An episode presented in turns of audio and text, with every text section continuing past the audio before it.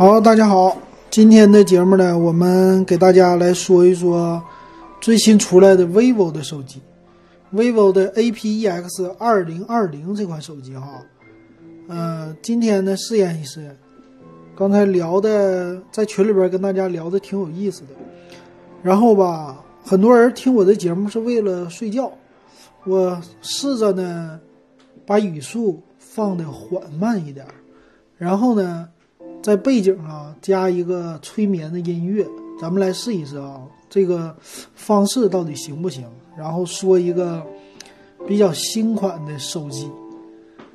啊，今天呢我们在群里啊也跟大家聊聊天儿，夜深人静了嘛，嗯，知心夜话，咱也可以聊一聊。行，那咱们先来说一说这个手机吧。说一说 vivo 新出来的 A-P-E-X 二零二零这款手机啊，这手机呢其实做的挺好，呃，vivo 家呀算是也是跟 OPPO 家一样的吧，有一些渊源的，但是呢，vivo 家还是挺思进取的哈，它并不像小米家，小米家呢，它怎么回事呢？它有很多的想提出概念。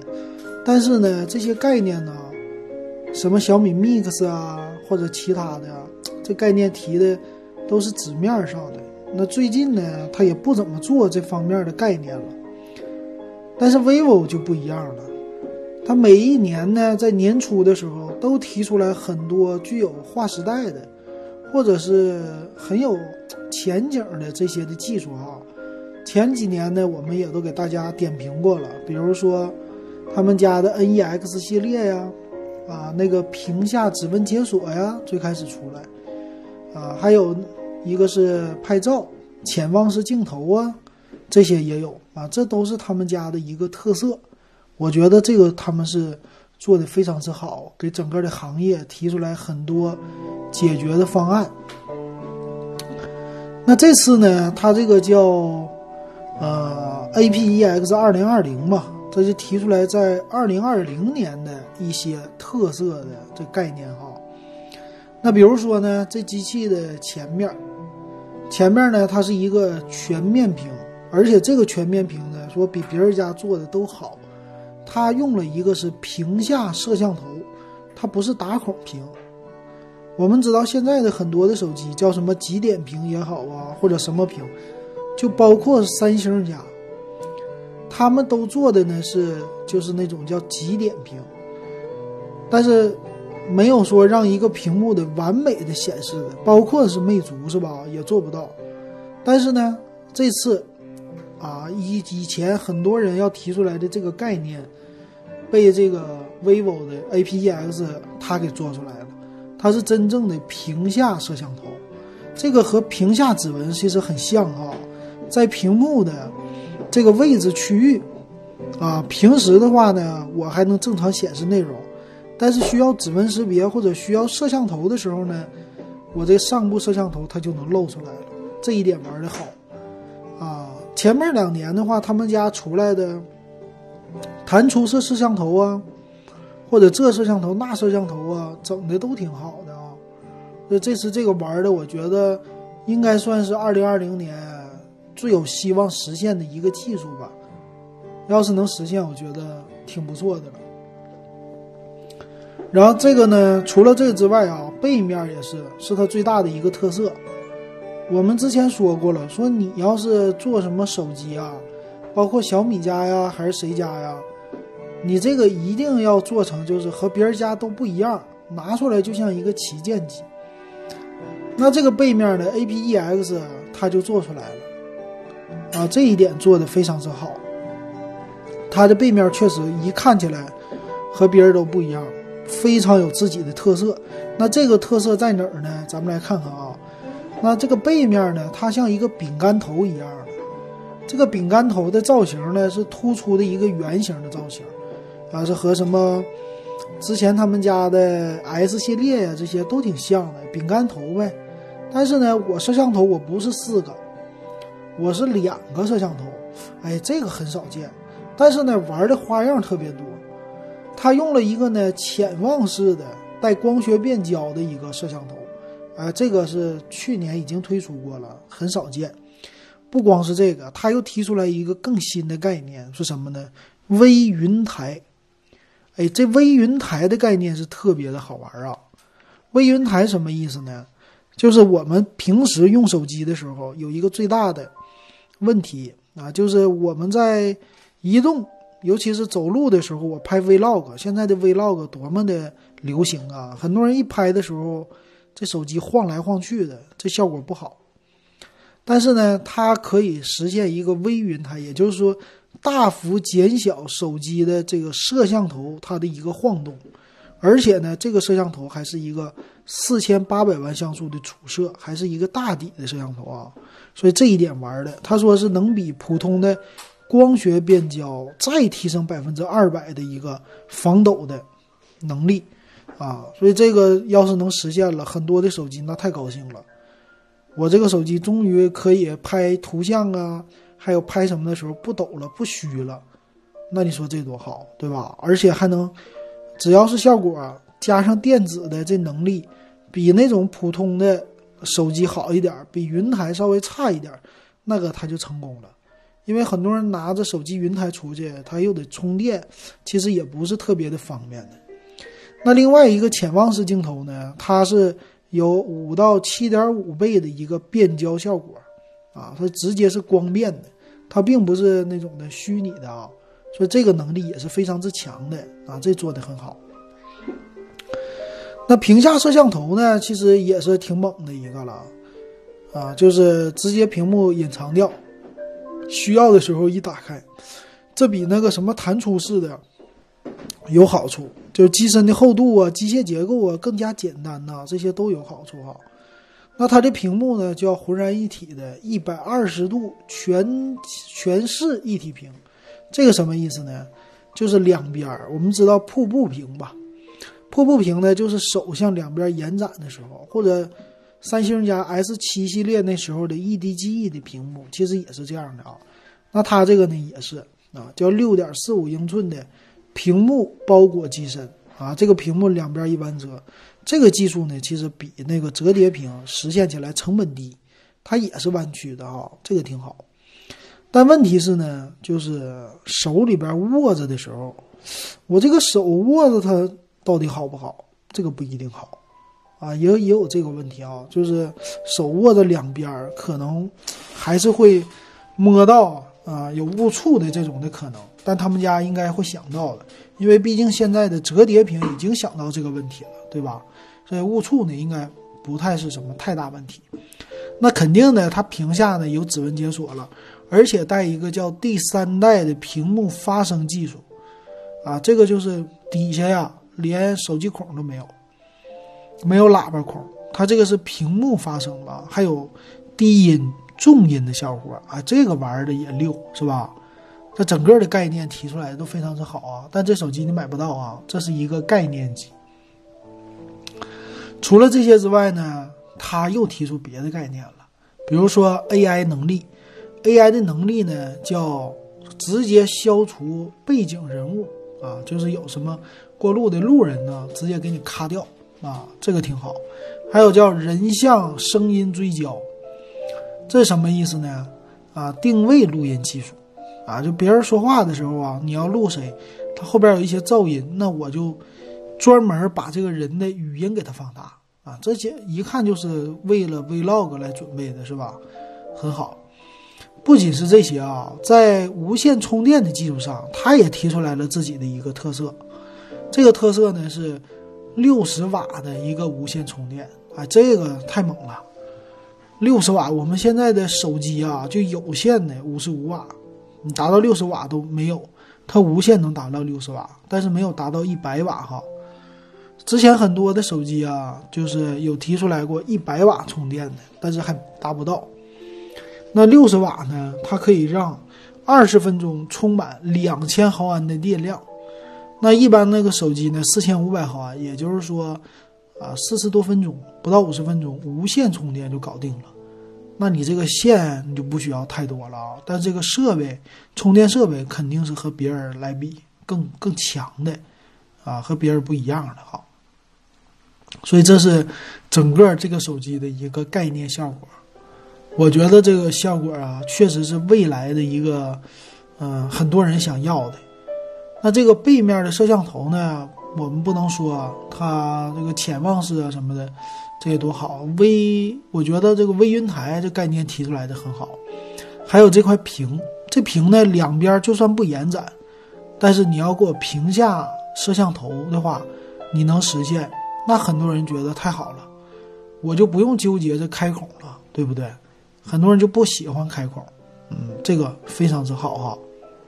而且前置呢，它的摄像头因为底大了，可以有很大的空间。这个呢，只要你屏幕这个技术能实现，其实留出来的空间是你可以定的，那就厉害了，对吧？你就不用说什么这个孔我还得切圆孔啊，让这个圆孔细腻呀，不能有毛边儿啊。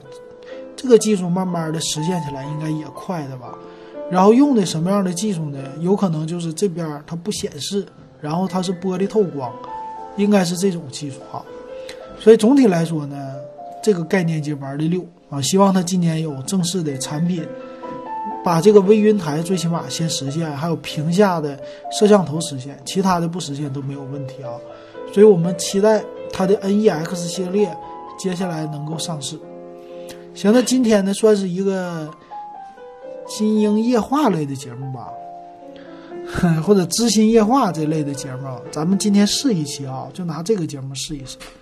然后咱们群里今天聊了怎么来教育孩子的问题。哎呀，咱 群友教育孩子的事儿给他愁坏了。当爹的不容易哈，当爹当妈的都不容易。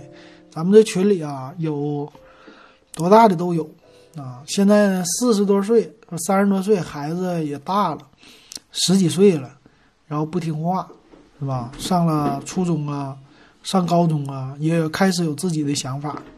然后这边呢，当爹的也挺不容易的，还得去出去赚钱去养家、还房贷，是吧？这边还得教育孩子，这孩子呢，你说都是为了他，但是孩子还不听话，你说这事儿怎么扯？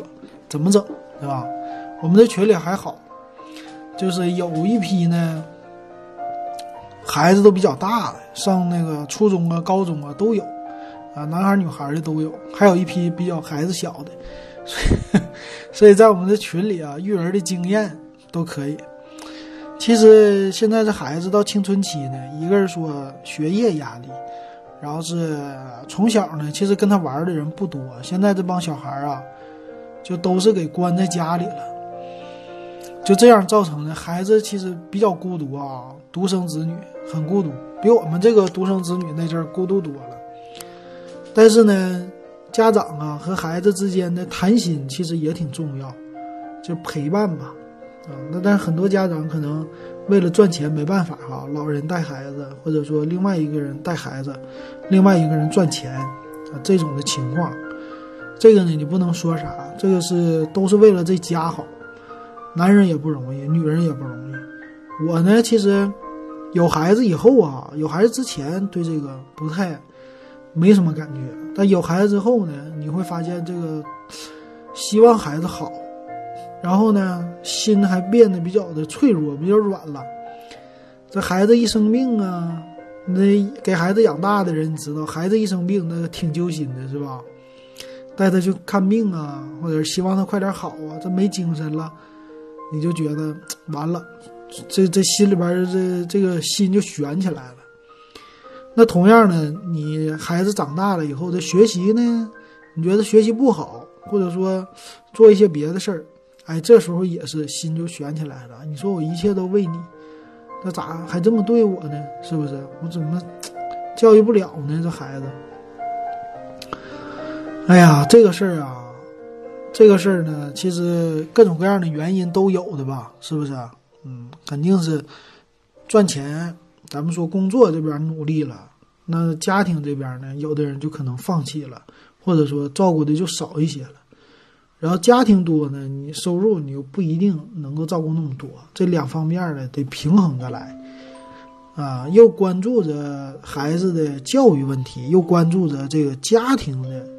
啊，就还有收入的问题，最好呢这两方面能平衡。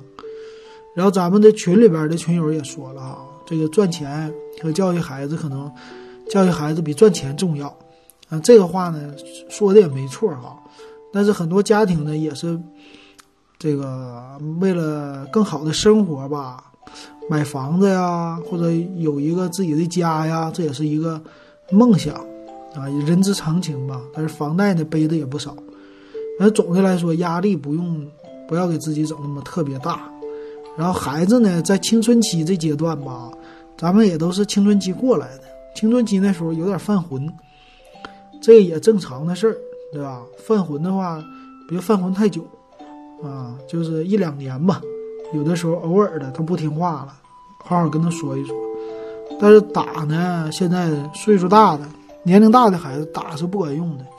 说理呢，有的时候也是不一定听哈，跟家长的沟通可能就差一点了。所以还是需要方法，那这个方法我不会啊。这方这方法得是看一些书啊，或者看一些人的一些例子啊。有什么教育孩子的专家呀，他给你讲一些方法啊。你可以这言传身教，说管孩子有的时候你不需要打骂，一个眼神儿啊，这个无形的压力比实际说的话揍他一顿，可能他心里边更那啥，更知道。那平时呢，还得跟他能唠上嗑，陪他一起玩啊，或者是有话题呀，然后还不能捣鼓他，不能唠叨他，是吧？这个当家长的都不太容易，所以呢，这个是不能着急吧？这种解决这种事儿呢，也不是说，就说这个事促成，它不是一天促成的，肯定是一段时间，长期的，最后的促成的结果。但是要改呢，也不是不可能，还是可以改的，但呢需要时间。这个时间呢也需要一段时间，得慢慢来。但只要你开始付出努力，你对你家的孩子的情况哈就会越来越好的。然后呢，确实啊，就是两边都得需要注重，就是平衡啊。你要说我太专注于赚钱了。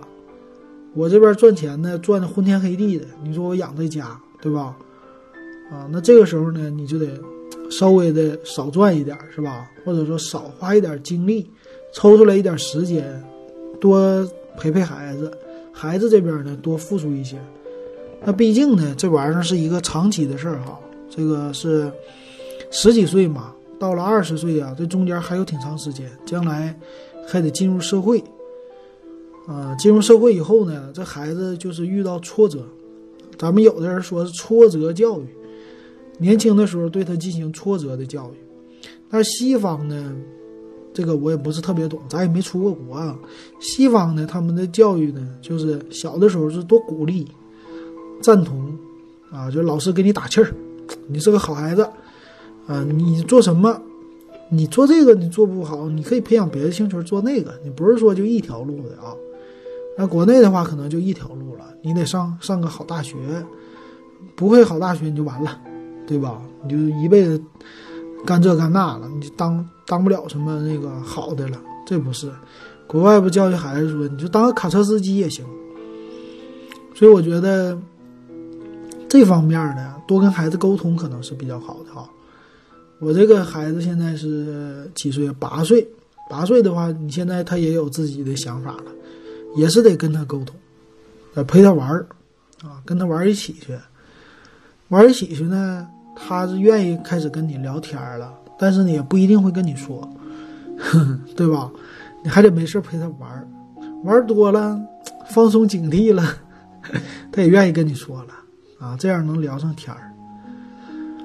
哎呀，尤其是爹跟儿子，这更不容易哈。爹跟那个儿子跟妈还能唠点嗑，知心话。爹跟儿子唠不上，啊，儿子可能长大了才能懂得爹，是吧？有了孩子就知道当爹多苦了，当爹多郁闷了，是吧？又得赚钱，又得养家，又得这边的，还得教育孩子，啊，就这些啊，慢慢来吧，对吧？然后也可以寻求一些什么知心大姐呀，就是那个有什么心理咨询热线吧，这些的，你其实。也别找什么那个什么咨询热线吧，咨询热线那些我听过，以前闲着没事听过，他直接给你出招，直接给你出招，那个什么俩人一整干架了，他跟你就跟你整，你怎么你怎么这样呢？就开始损他，或者说说他，是吧？给这个问的人噼里啪啦一顿，呃，就是贬低吧。然后也不是一顿臭骂，但是，呃，先给他说一顿，说完了以后啊，你得这么这么这么做。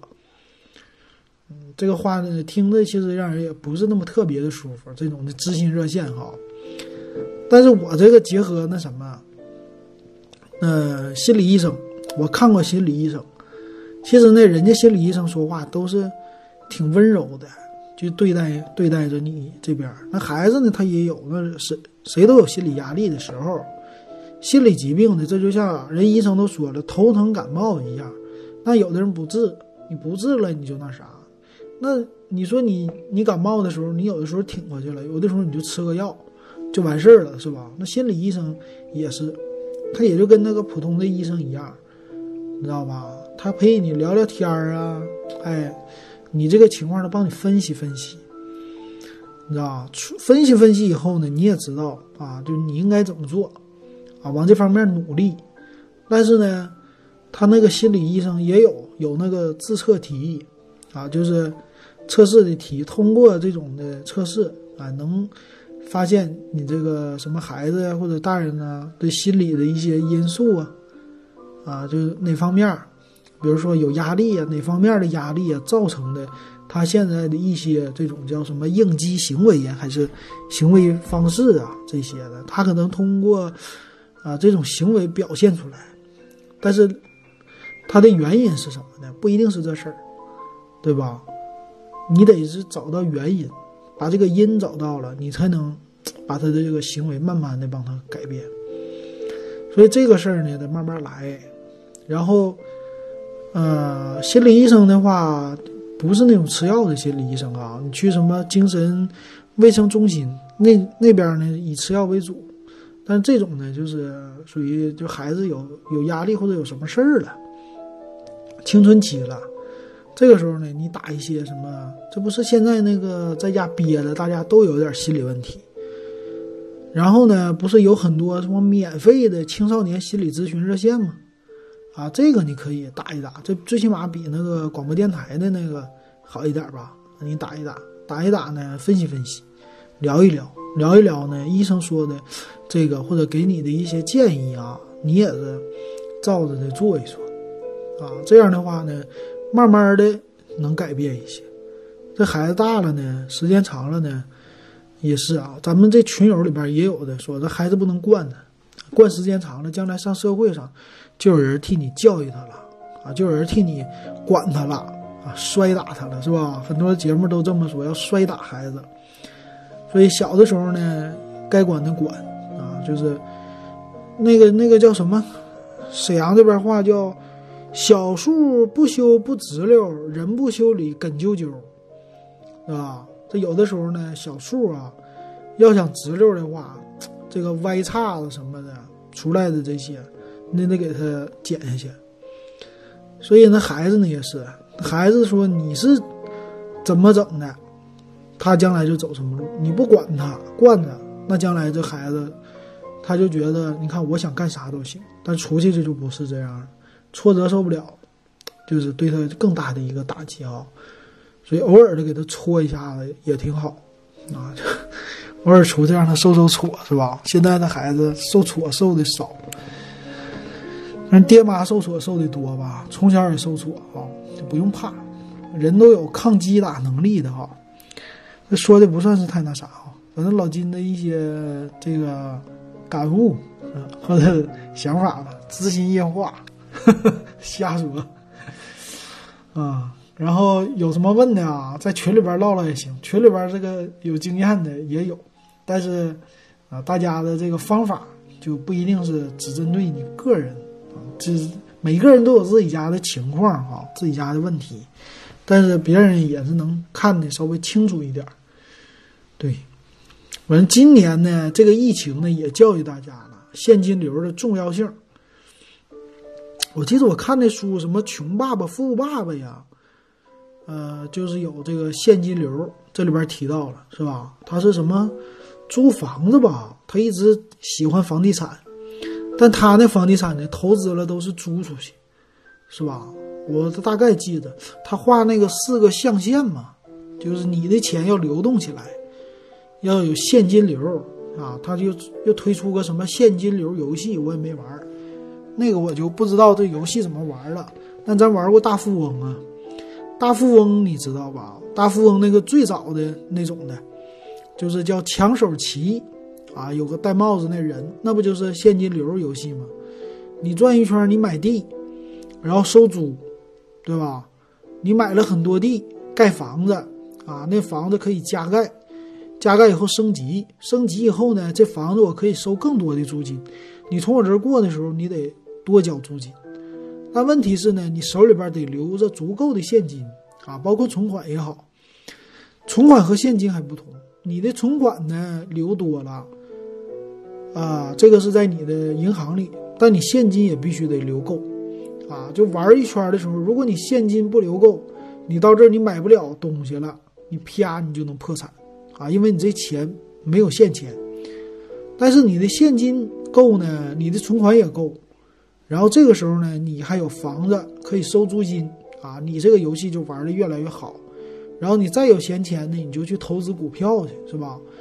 但是这些钱呢，那个大富翁里那股票市场也是啊。这个我玩的最早的抢手棋，还有是大富翁三，那都多少年前的了啊。但是教会的一些道理哈，你再有钱，你投入股市，这个钱呢死钱啊，你必须经过股市的时候，你看涨了赶紧卖。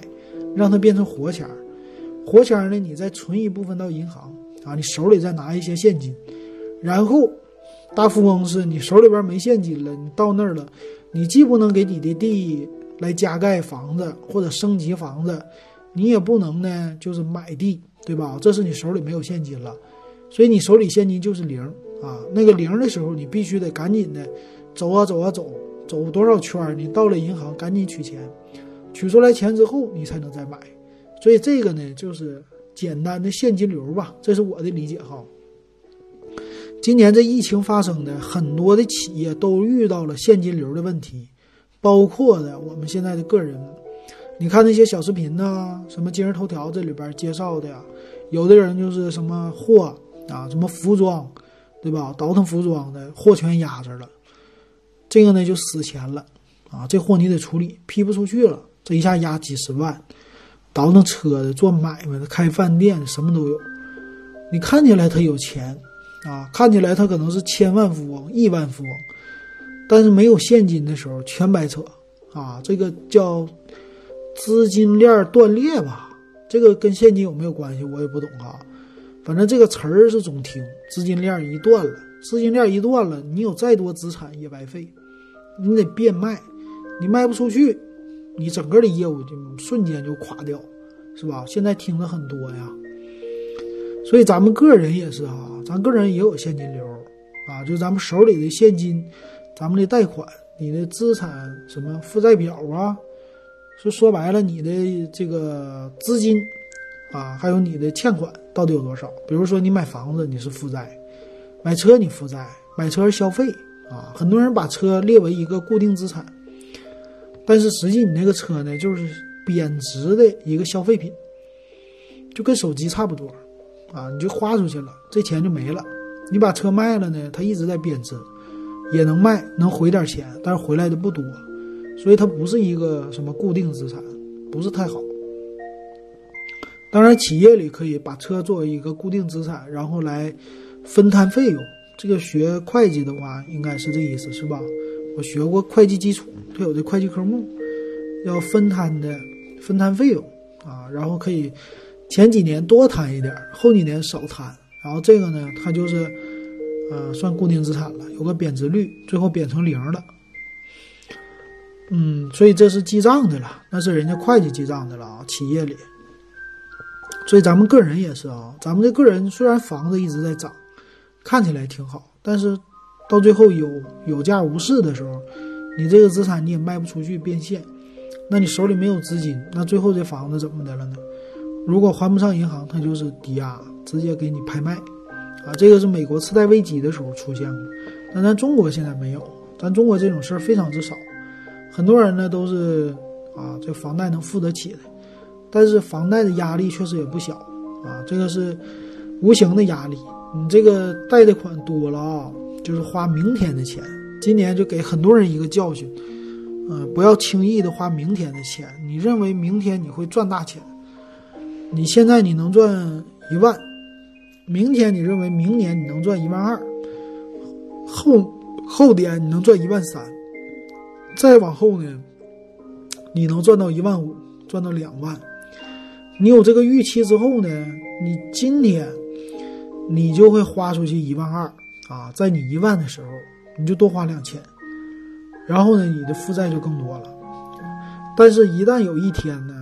可能前几年会按照你的这个想法往上涨，但是一到万一的时候啊，有点什么事儿发生，你的身体不行啊，或者你的这个行业不行了，或者公司不景气了，这个那个的，一旦遇到这种问题，你咵，哎，这些的你就没那么多的钱了。一旦换行业呢，可能找工作又不一定能找到和原来一样工资的，那你的钱已经花出去了。你得还债，对不对？你还的这个债就啥问题啊？你就还不上了啊，或者压力大了，你得找各种各样的原因哈。这种事儿挺多的哈，所以这个得注意。行，不知道今天这种形式怎么样哈？我说话特意放慢，然后整一个背景音乐，试一期吧。啊，希望是能陪大家睡觉，瞎唠唠半个点儿。行，如果喜欢我的节目啊，可以加我的微信，w e b 幺五三，然后进咱们的电子数码点评的群，聊手机，聊电脑，聊科技，聊心情，聊生活都可以聊，啥都可以聊。然后五块钱入群啊啊，现在还五块。二群呢，最近加的人也不少啊，二群现在七十八个人了。行，那咱们今天聊到这儿啊。回头这种形式，大家可以给我留言啊，觉得是好还是不好？有没有背景音乐啊？就没事来点金鹰夜话，好不好啊？好的话就告诉我，不好也告诉我。行，那今天咱们就白话到这儿，感谢大家收听。